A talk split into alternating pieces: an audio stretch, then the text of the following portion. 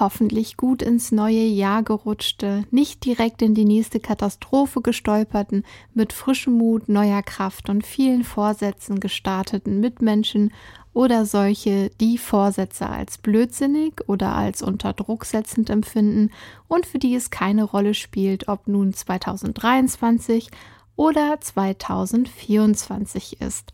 Die Erde dreht sich weiter so oder so. Ich bin Marike von Animari. Ich bin zertifizierte Hundetrainerin, Hunde- und Katzenverhaltensberaterin und ich begrüße euch zum finalen letzten Teil unserer Weihnachtsgeschichte.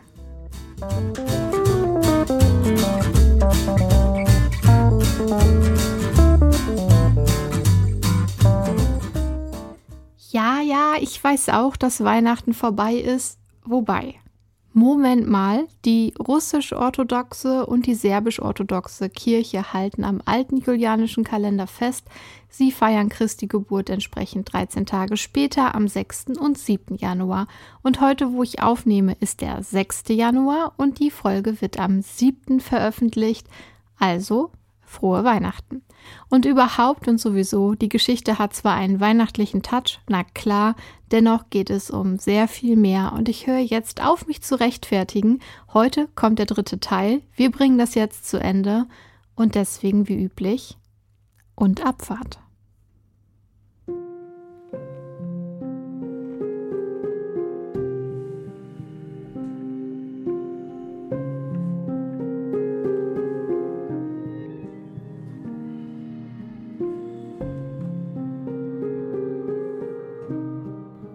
Der Tag zog träge vorüber und Cornelius wartete mit steigender Unruhe auf den dritten Geist.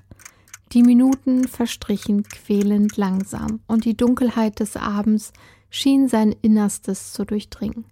Jedes kleinste Anzeichen interpretierte Cornelius als Zeichen dafür, dass der dritte Geist, das dritte Tier erscheinen würde, und er hatte ein merkwürdiges Gefühl, eine Vorahnung in seinem Bauch. Doch nichts geschah. Nichts. Wirklich absolut nichts. War er nun erleichtert? Traurig? Cornelius Scratch hätte es nicht sagen können. In seiner Brust knackte es hin und wieder und irgendetwas hatte bereits begonnen, ihn zu verändern. Gut, nicht irgendwas. Irgendwer vielleicht? Er selbst?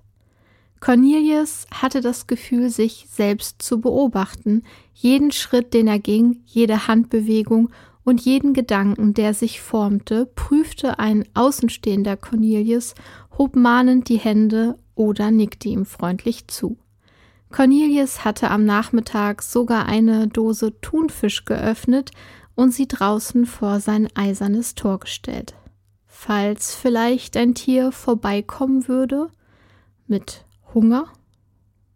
Zwar murmelte er beim Abstellen der Dose sein übliches Nonsens, jedoch blieb die übliche Gleichgültigkeit aus. Doch was passiert, wenn nicht mehr die eisige Hand der Ignoranz jegliches Gefühl erfriert und erstickt? Ja, natürlich. Nicht nur warme Gefühle tauen auf. Auch Scham besuchte Cornelius und Trauer und Einsamkeit und ja, eben auch die Angst. Cornelius hatte bereits eine schlaflose Nacht hinter sich gebracht, den ganzen Tag angespannt gewartet, und nun fielen ihm schlussendlich die Augen zu. Er setzte sich auf sein Bett im grau gestreiften Pyjama, und kaum hatte die Decke seinen Körper berührt, schlief er bereits tief und fest. Sein steter Atem streifte über die Decke und blies das Haar des halb durchscheinenden Hundes in die Luft. Moment. Des Hundes? Ja, du hast richtig gehört. Der Hund stand auf dem Bett, über Cornelius gebeugt. Seine Pfoten machten kein Geräusch, keinen Abdruck, kein Gewicht schien auf ihnen zu liegen. Der Hund stand einfach dort auf der Decke und wartete. In seinem Gesicht war keine Gefühlsregung abzulesen. Nur die dunklen Augen sahen bodenlos und gespenstisch tief aus, als blickten sie nicht ins Hier und Jetzt. Cornelius wälzte sich unruhig hin und her, seine Träume waren verworren, von Schuld beladen, und mit einem Satz, nach Luft schnappend wie ein Ertrinkender, schreckte Cornelius aus dem Schlaf hoch und sah direkt in die Augen dieses Hundes. Er rief noch Nein, nein, nein, ich will das nicht. Bitte nicht. Nein. Doch es war zu spät.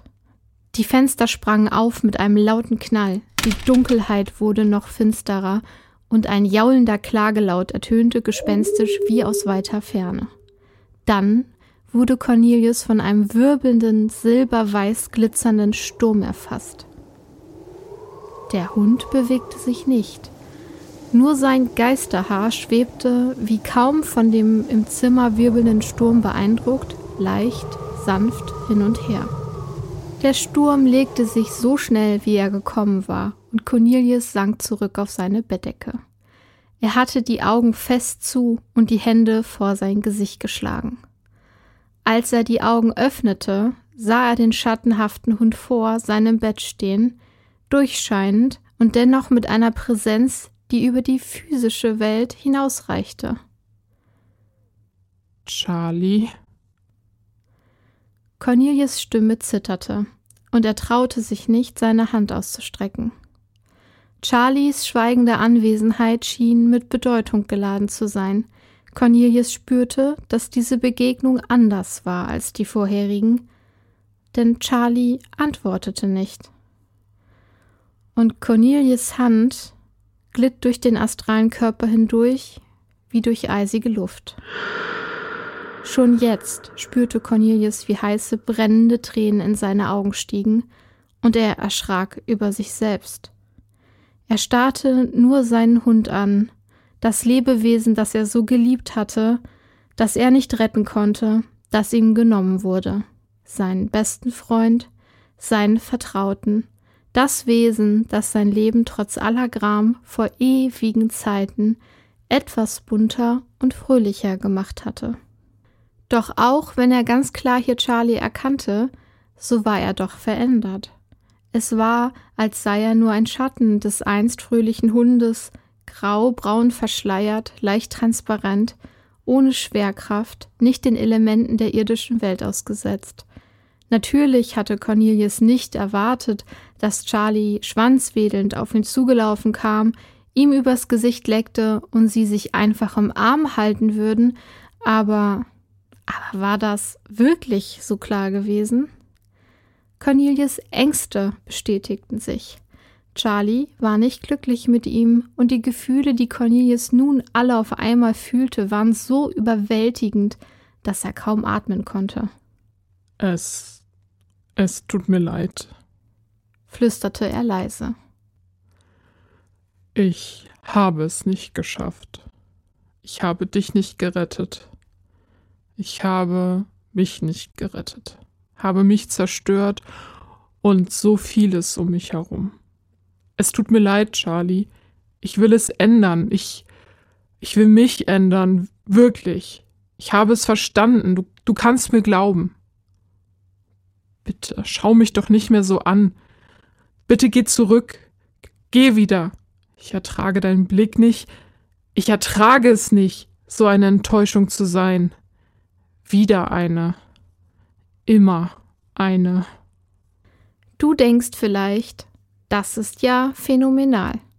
Das hat der Scratch aber alles schnell verstanden. Dann ist die Geschichte ja hier wohl nun zu Ende. Aber der Geist der Zukunft ist kein gnädiger Geist.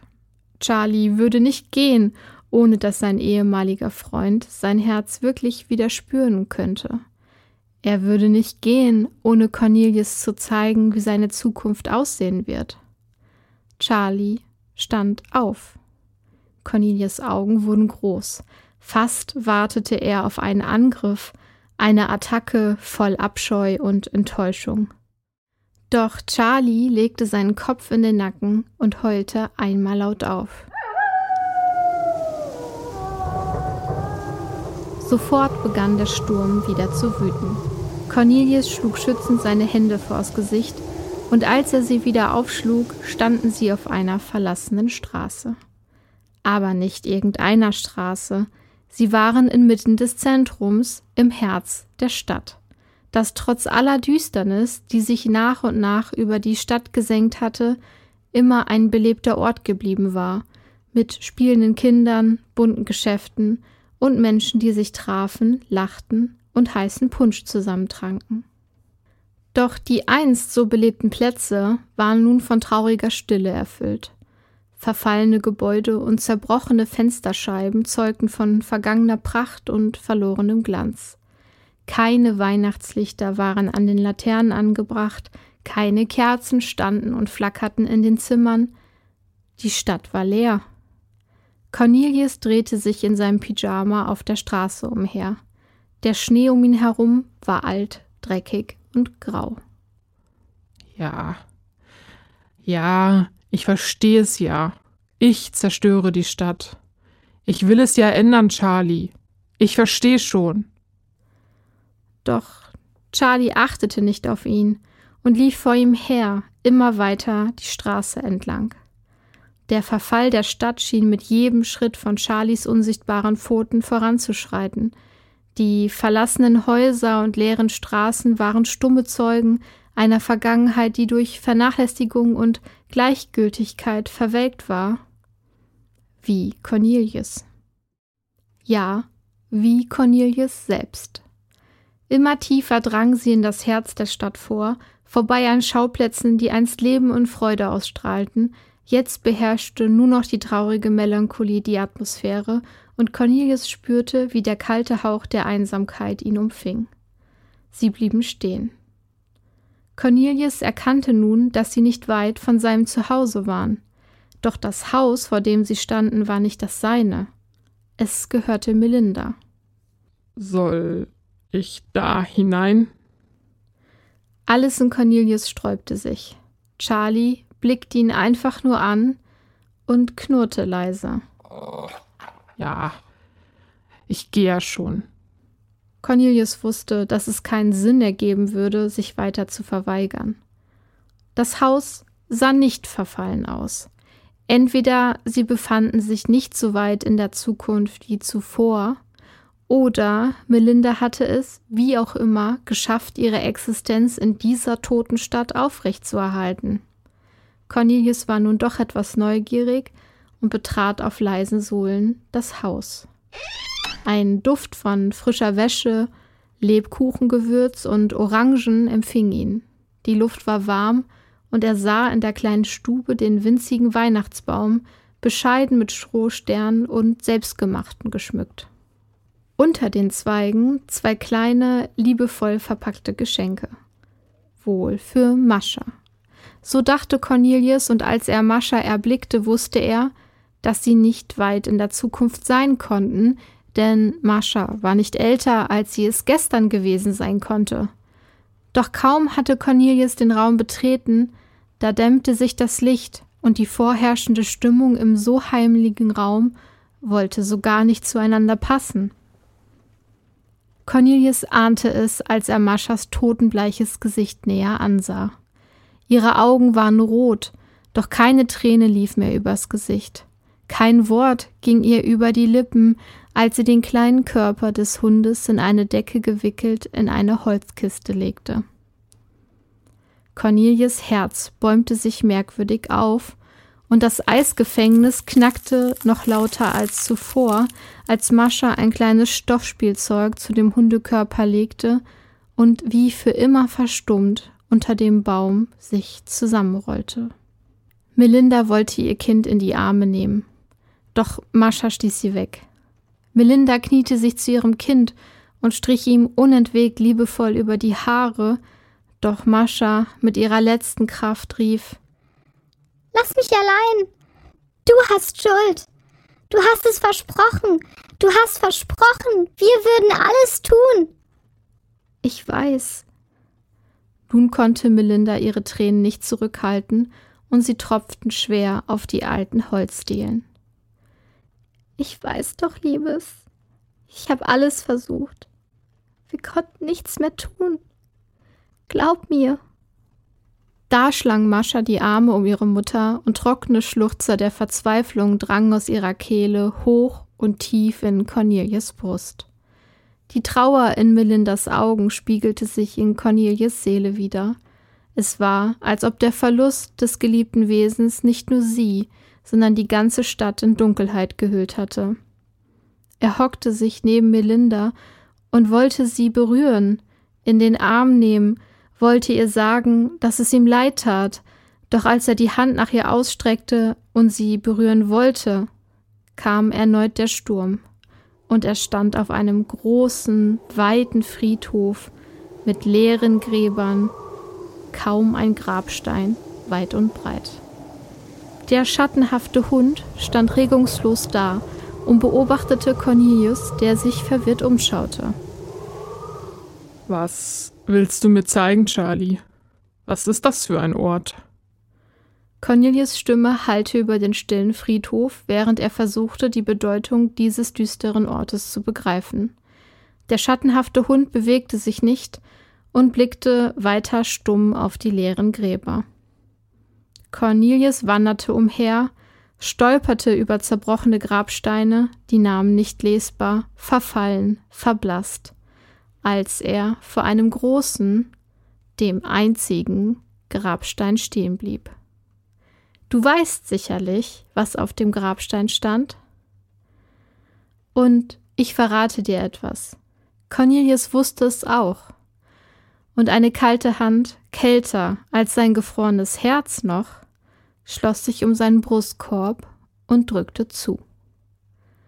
Cornelius fiel zu Boden in den Schnee, und er fragte sich, was genau er denn so erschreckend fand.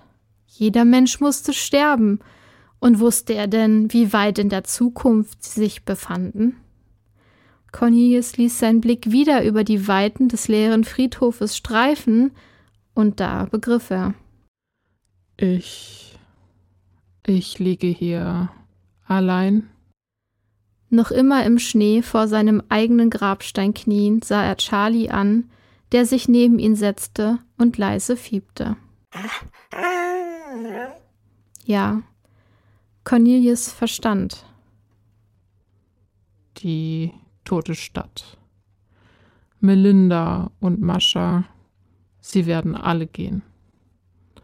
Alle werden gehen und ich sterbe mit einem Eisklumpen in der Brust einsam, vergrämt. Das ist meine Zukunft. Bei dem Anblick seines eigenen vereinsamten Grabes erkannte Cornelius nicht nur den physischen Verfall, sondern auch den Verfall seiner Seele. Die Last der verpassten Chancen und die Konsequenzen seines egoistischen Lebensstils lasteten nun schwer. Er wusste, dass dies nicht nur eine düstere Vorahnung war, sondern die wahre Konsequenz seiner Handlung. Cornelius erzitterte und er spürte die nackte Furcht in jedem seiner Knochen. Und Charlie, zeigst du mir das? Du zeigst mir das noch nicht. Du zeigst mir das doch nicht, weil es endgültig ist, nicht wahr? Warum solltet ihr Geister das tun? Ihr wollt mich wecken, richtig? Ihr habt mich geweckt, du, Du, Charlie, du weißt, du siehst es doch. Ich kann es ändern, nicht wahr? Zeig mir doch die andere Zukunft. Bitte, zeig mir, welchen Weg ich noch gehen kann. Doch Charlie legte nur seinen Kopf schief und sah ihn lange an. Dann wedelte seine Schwanzspitze, kaum merklich, nur ein Zucken, und blitzschnell leckte er Cornelius über das zernarbte Auge. Anstatt gespenstischer Kälte fühlte Cornelius für einen Bruchteil der Sekunde warmen Hundeatem, flauschiges Fell, roch den bekannten Geruch, den unvergleichlichen Charlie-Geruch und fühlte die heiße Zunge auf seiner gealterten Haut. Dann war der Moment vorbei. Charlie war nicht mehr da, aber aus der Ferne hörte Cornelius zum letzten Mal den Klagelaut und spürte den Wirbelsturm aufkommen. Er landete sanft in seinem Bett, und obwohl alles in ihm sich in Aufruhr befand, und er hätte schwören können, nicht und nie mehr schlafen zu können, dauerte es keine Sekunde, bis er in einem traumlosen und heilenden Schlaf fiel. Als Cornelius erwachte, lag eine tiefe Reue über ihm wie ein Schatten. Die Visionen der möglichen Zukunft hatten sein Innerstes erschüttert und sein Verständnis von Leben und Verantwortung neu geformt. Doch aus der Dunkelheit der Erkenntnis erwuchs auch ein zartes Licht der Hoffnung. Mit dem ersten Licht des Morgens spürte Cornelius eine Entschlossenheit, die er schon lange nicht mehr gefühlt hatte. Die Zukunft war nicht in Stein gemeißelt, und er hatte die Macht, seinen Weg zu ändern, und die Möglichkeit eines neuen Anfangs lag in seinen Händen. Der Raum war still, und der Glanz des Morgens brach durch die halb geöffneten Vorhänge. Ein Gefühl der Dringlichkeit durchströmte ihn, als er sich bewusst wurde, dass der heutige Tag, der 24. Dezember, nicht wie die vorausgegangenen sein durfte. Mit einem festen Entschluss in den Augen stand Cornelius auf. Die Eindrücke der vergangenen Nacht waren noch frisch in seinem Gedächtnis, und er spürte den Wandel, der in ihm vorging. Ein Funke von Verantwortung und der Wunsch nach Wiedergutmachung trieben ihn an. Ohne zu zögern machte er sich auf den Weg durch die vertrauten Gassen seiner grauen Stadt.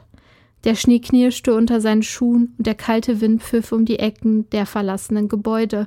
Doch Cornelius fühlte nun keinen Schmerz, keinen Gram, kein Selbstmitleid, nur den brennenden Wunsch, die Weichen für eine bessere Zukunft zu stellen. In der Stille des Morgens, noch bevor die Stadt erwachte, hinterließ er anonym eine großzügige Spende, die für viele Behandlungen vieler Tiere aufkommen würde und eine Nachricht, die kleine Hündin Elsie so schnell wie möglich zu behandeln. Als nächstes öffnete Cornelius die Tore seines Hauses für die heimatlosen Tiere. Er fuhr durch die Straßen, sammelte Hunde und Katzen, die im eisigen Winter umherirrten, und brachte sie in die warmen Zimmer seines imposanten Anwesens. Das Klappern und Tapsen von Pfoten auf den Dielen das Schnurren der Katzen und das leise Winseln der Hunde erfüllte bald sein Haus. Cornelius hatte seine Einsamkeit gegen ein Zuhause für die verlassenen Tiere eingetauscht.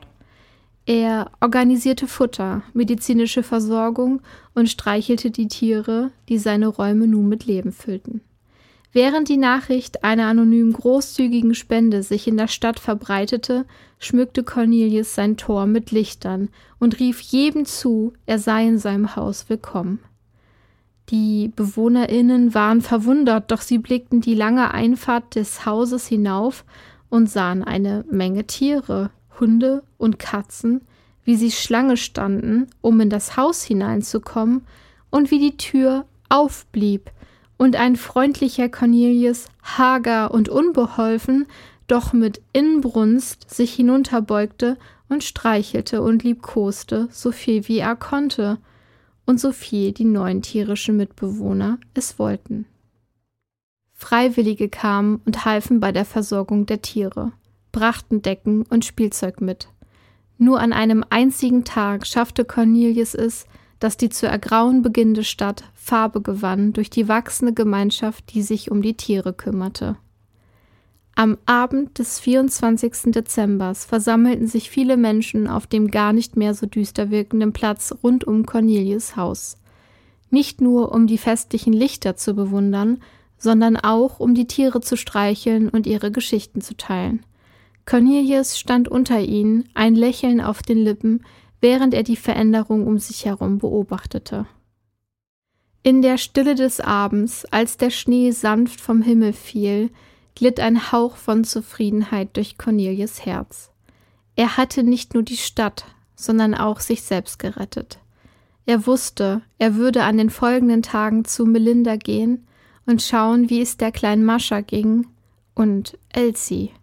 Er war sich sicher, dass sie es nun schaffen würde, und während Cornelius einen grauen Hund mit strohigem Fell streichelte und ein Plätzchen in seiner gänzlichen Süße auf seiner Zunge zerschmolz, eine Katze sich auf seinem Sessel rekelte und Gläserklirren und Stimmengemurmel in seinen Ohren klang, da wusste er, dass es so richtig war.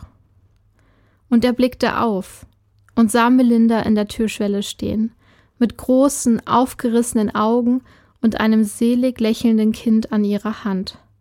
Und sie wischte sich eine Träne der Erleichterung, der Rührung und ja, eine Träne weg, die aus verlorener Liebe gemacht war. Und sie glitzerte silbern und machte ein zartes, klingelndes Geräusch, als Cornelius endlich, endlich sein Herz wieder schlagen spürte. Du kennst das bestimmt.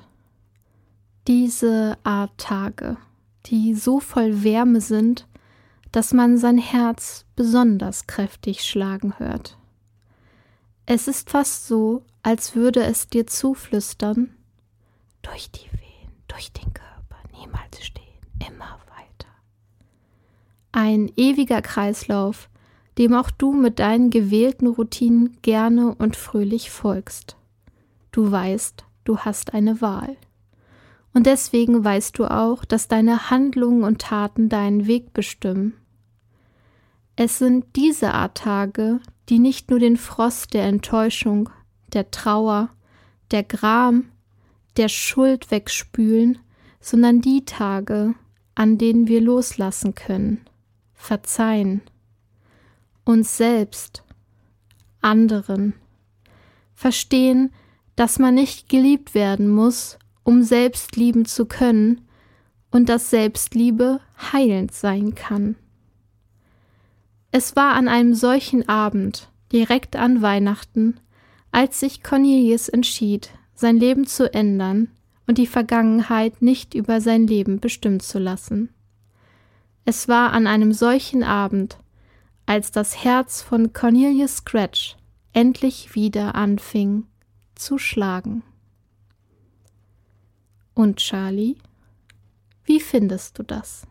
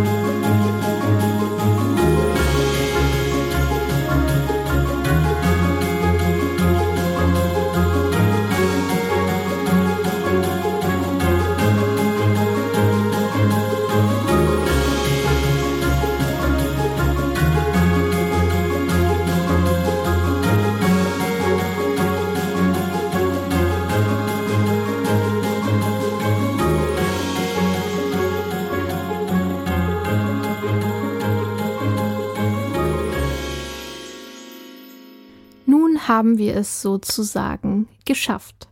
Wir sind alle eine Woche im neuen Jahr. Weihnachten ist vorbei, Silvester ist vorbei und ich hoffe sehr, dass ihr alles gut und unbeschadet überstanden habt. Natürlich weiß ich, dass so eine Geschichte immer schön klingt und die Realität häufig anders aussieht, es ist nicht leicht, Strukturen zu verlassen, die man sich angewöhnt hat, und meistens geht das nur mit dem eigenen Willen und Unterstützung vom Umfeld und dann natürlich nicht von heute auf morgen. Traumata prägen viele von uns. Und wenn es keine Traumata sind, dann vielleicht eine prägende Kindheit, Schulzeit, Mobbing am Arbeitsplatz, Gewalt aller Art in Beziehung, welche Beziehung auch immer. Und auch unsere Tiere kennen das. Häufig wird das unterschätzt und das Verständnis für ein Tier, das nicht mit uns sprechen kann, uns nicht erzählen kann, was ihm widerfahren ist, ist schwerer aufzubringen. Manchmal fehlt auch die Fähigkeit, sich empathisch in das Tier hineinzufühlen, weil wir nun mal Menschen sind und am meisten mit anderen Menschen mitfühlen. Gut, die können uns auch erzählen, was sie belastet. Und dann wird erwartet, dass sich das Problem schnell lösen lässt. Es gibt viele Kunden, die enttäuscht sind, wenn ich ihnen sage, dass der Hund oder auch die Katze beispielsweise ein Training über Monate und Monate brauchen wird. Zumindest wahrscheinlich. Aber es muss doch den Trick geben, den Kniff, und dann ist alles gut. So sieht man das doch im Fernsehen häufig. Gut, vielleicht ein paar Wochen, aber Monate. Ja, Monate. Und vielleicht kommen wir auch erst nach Jahren über einen bestimmten Punkt hinweg und vielleicht werden bestimmte Triggerpunkte, und ja, ich weiß, Trigger wird inflationär und häufig falsch verwendet, aber ich meine es hier so, wie ich es sage. Also vielleicht werden bestimmte Trigger nie ganz verschwinden. Aber egal, was dein Tier erlebt hat, vieles, nicht alles, können wir uns über eine Verhaltensanalyse erschließen. An vielem kann man arbeiten, vieles kann man verbessern, die Lebensqualität, den Stresslevel deines Tieres und auch deinen. Und mit Verständnis und Fachwissen kannst du sehr weit kommen und zu einem richtig tollen Mensch-Hunde-Gespann oder auch Mensch-Katze-Gespann werden. Ich möchte dir mitgeben, dass schnelle Lösungen meistens nicht ganzheitlich sind und sich eine Aufarbeitung und gründliche Analysen lohnen können. Und dann muss man schlussendlich nun mal mit dem arbeiten, was da ist und die Frage nach dem Warum eventuell unbeantwortet lassen. Alles wie immer, so individuell wie wir alle, wie unsere Tiere, mit Narben vorbehalten und Ängsten in Seele, Herz und Kopf, wie unsere Tiere. Und auch wenn Liebe, Selbstliebe, die Liebe zu unseren Tieren, zu anderen Menschen, Liebe von mir aus kosmisch rausgeschickt, nicht alles heilen wird und Zeit auch nicht, so ist es doch immer ein guter Anfang. Und deswegen wünsche ich euch, ja, Kitsch, komm raus, ich wünsche euch Liebe in eurem Leben, ganz egal wie die aussieht. Ob du eine Pflanze liebst, dein Bett, deinen Partner, deine Partnerin, Familie, die Chosen Family, deine Tiere, ich wünsche dir, dass du Liebe bekommst und dass du Liebe schenken kannst. Manchmal ist Liebe nicht genug, sie reicht nicht aus, sie kann nicht alles heilen, sie kann nicht alles verändern, aber dennoch bin ich der Meinung, dass es ein guter Wunsch ist, ein wertvoller, und ich bleibe diese Woche bei diesem einen Wunsch. Ich verabschiede mich von euch, ich freue mich, dass ihr zugehört habt, Schaut gerne auf animari.de vorbei. Denkt an mich, wenn ihr Hilfe benötigt bei Themen rund um eure Tiere. Empfiehlt gerne diesen Podcast weiter. Und ich sage, wow, ciao und miau. Bleibt wie immer perfectly awesome.